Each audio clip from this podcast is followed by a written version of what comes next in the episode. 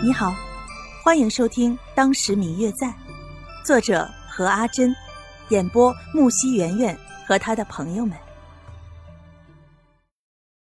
第三百零一集，白若秋听着秦宇给自己介绍，坐在山顶上看着山下，除了秦宇带自己上来的那条不易被人发现的小路，基本上就算是与世隔绝了。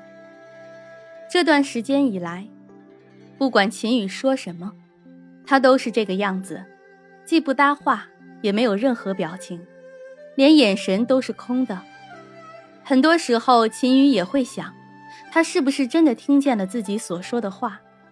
但是看着他每天坐在轮椅上，却是半句话也说不出。这样的白若秋，并不是他想看见的，应该说，不是任何人想看见的。在平安。只有他们两个人住在这里，除了他们之外，便再无他人。两个人之间难免会有一些肢体接触，在最开始的时候，白若秋还会拒绝他人的碰触。可是自从他的精神好了一点之后，便对秦宇的碰触毫无感觉。每天便由秦宇抱着他上床下床，有时候连去茅房都是秦宇抱着他。对于这种情况，本来秦宇做的很是别扭，但是看见白若秋这个样子，就算是不怀好意的男子前来带走她，也不会反抗，便只好放下心中所有种种的什么关于男女大防的观念。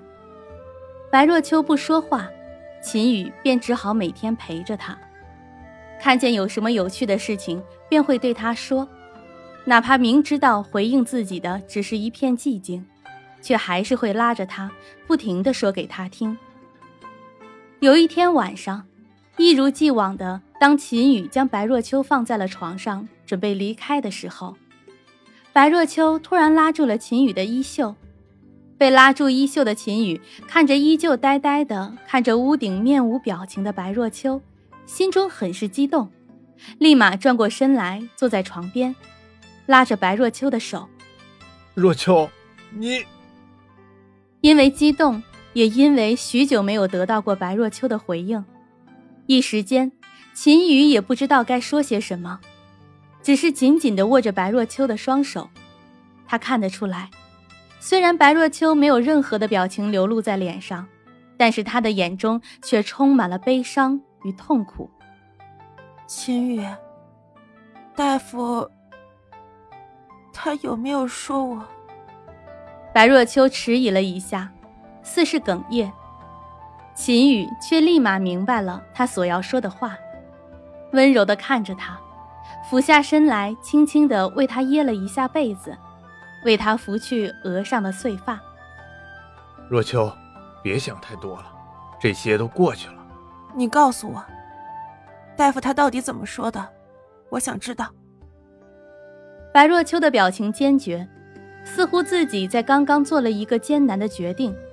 若秋，大夫说，已经有三个多月了，是个男孩。若秋，你……